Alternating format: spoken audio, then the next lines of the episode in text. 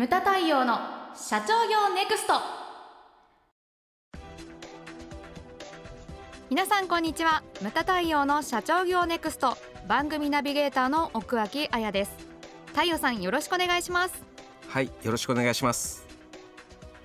はい太陽さん。はい。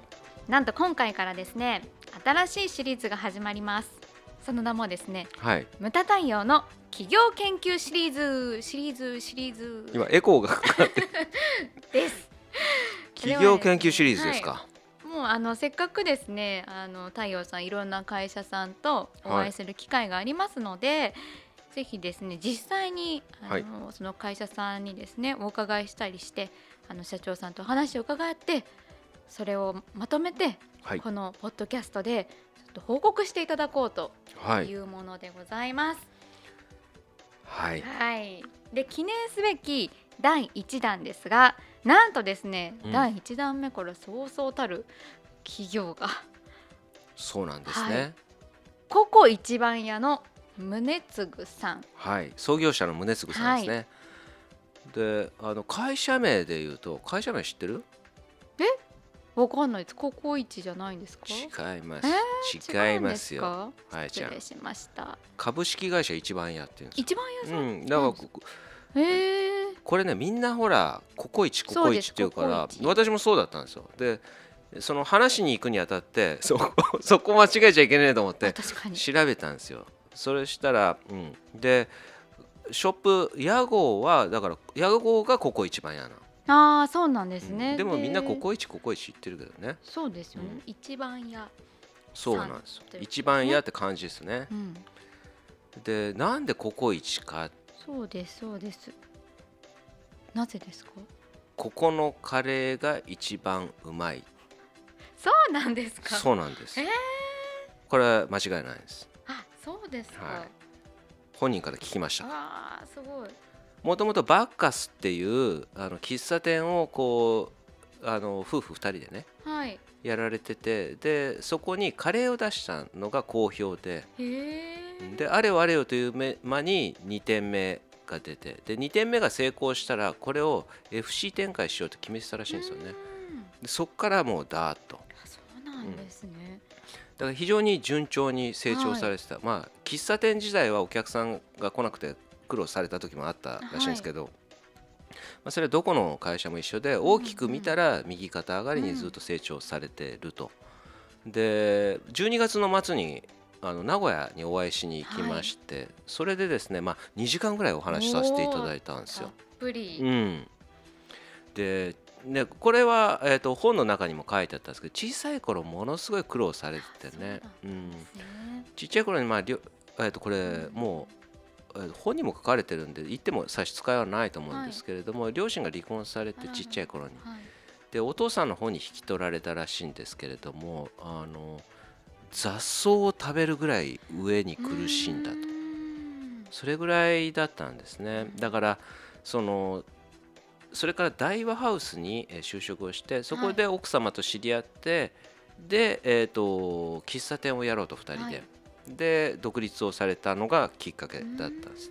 でそこまで苦労されてたからあのもう失うものがないと。前を進むだけだと。はい。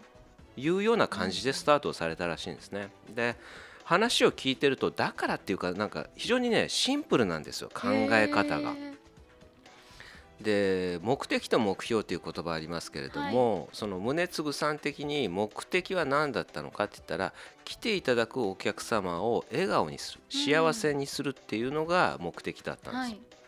はい。でそのためにはじゃあ今年何をするんだっていうのを毎年毎年違う目標を立てて、だから全く遠い目標ではなくてその頑張れば到達するっていう目標を必ずやったそうです。身近なというそう。だからうん。毎年そのクリアするために頑張って頑張って、でそれを毎年クリアして目標達成してたゴールが今なんだっていうふうにおっしゃってましたね。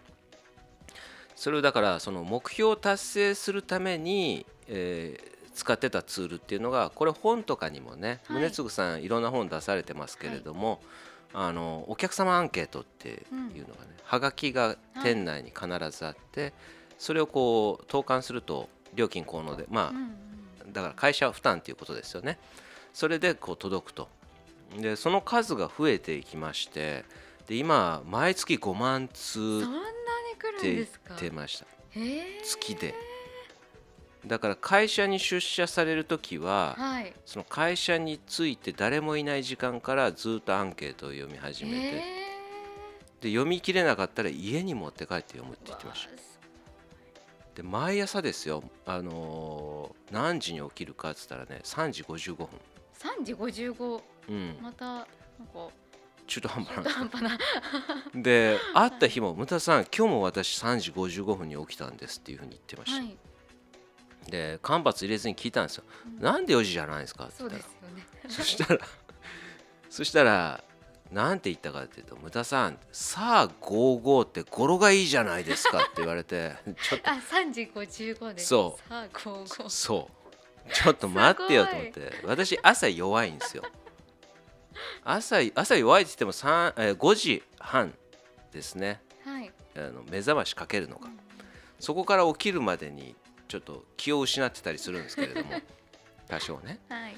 ででもね5時半に起きる私でさえその3時55分ってそのそこそこら辺の1分間っていうのは私にしてみたら1時間の価値があるものですよ。あやちゃん朝弱いの？強いの？あんまり得意じゃないです。得意じゃん、はい。まあ、なさそうな感じするよあねそうですか。ハセは得意なの？苦手苦手そうだよね。さじゃあ3人とも一緒だ。一緒っすね。うん。で3時55分ってすごいですね。それを今でも続けてんだよ。すごいですね。もうだってほら一線を退いてるわけじゃないうですかね。うん、しかもさ言ってました。55という語呂がいいというだけで。だけで。鉄人鉄人と言っていいと思います。本当そうですね。うん。うん。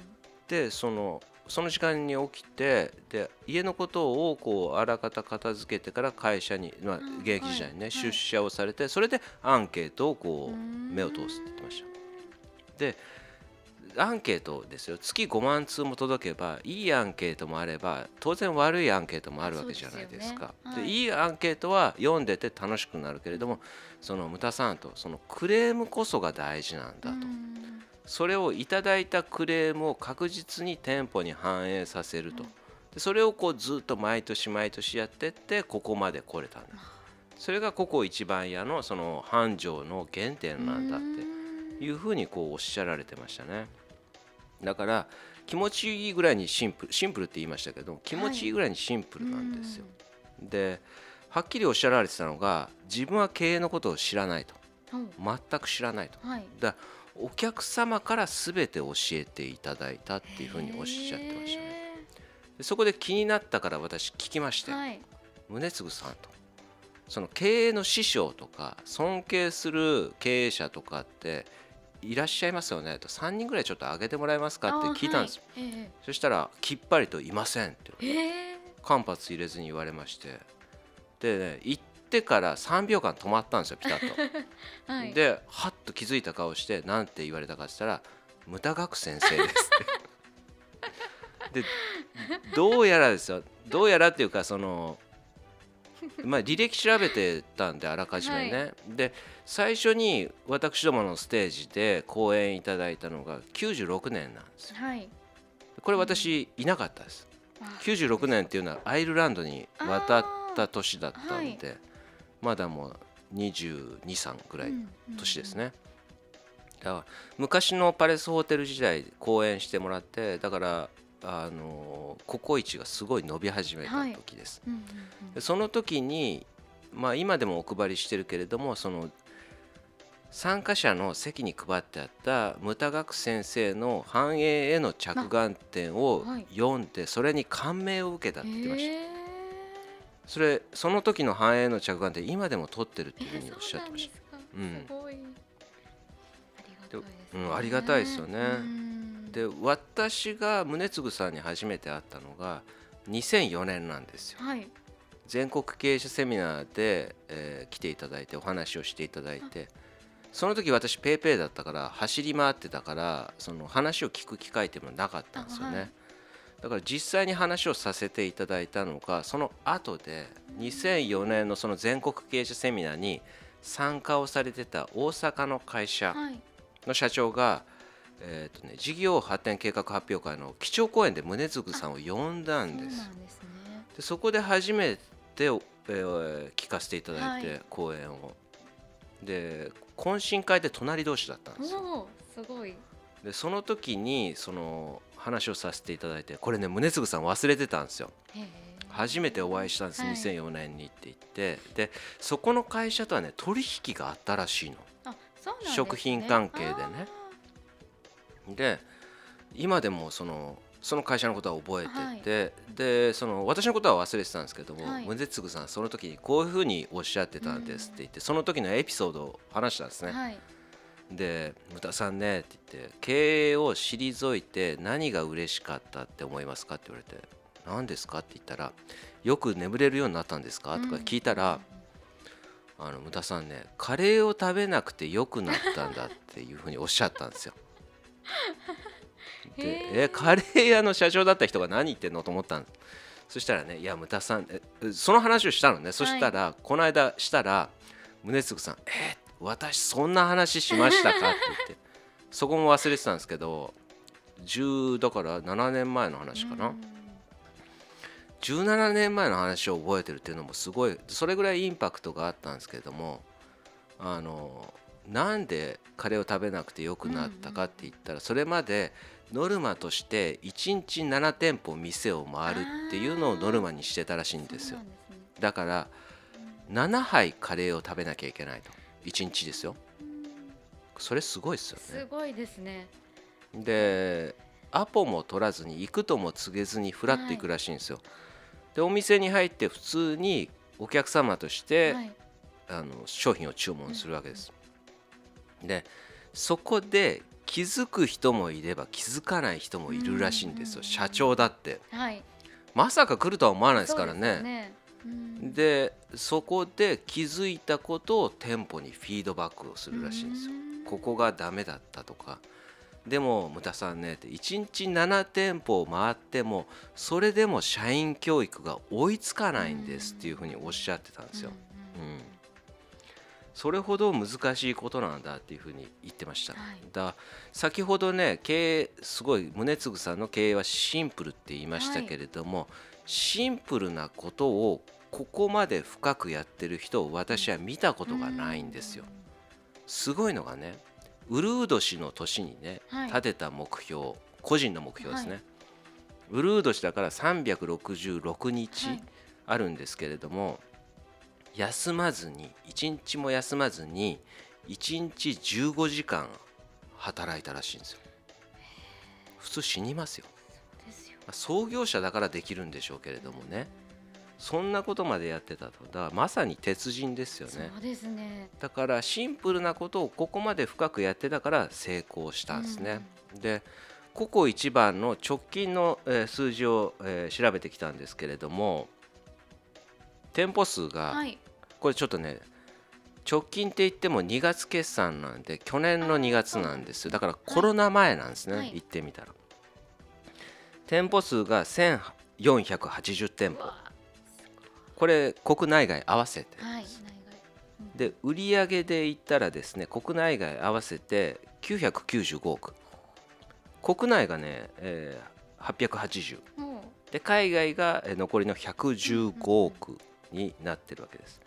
だからねこれどの程度ちょっと海外が分かんないんだけれどもそのどの程度へこんだんだろうとね。これ聞いてる人にはいやコロナでボロボロなんじゃないのうんって考える人もいると思うんですけれども、こう上場企業だから月次は、えー、と出てるわけですよ。で調べたらですねこれ店舗によって波がありますけれども大体8割を維持してるんです。すごいですよね。ーすごい。このコロナで本当5割減ったとかもっと減ってる。飲食ですよねうん。すごいんですよでその理由がはい。2つあるんです、はい何ですか？これあの直接聞いたんですけれども、一つがカレーっていう日常食。で地域密着であることっていうのが一つ。でもう一つが何かって言ったら30年も前から宅配に力を入れてたんです。だからお客様アンケートで留守番だから食べに行けない赤ちゃんがいけいるから赤ちゃん連れて店舗に食べに行けない、はい、なんとかしてくださいっていうのを全部反映させてきてたんですよ。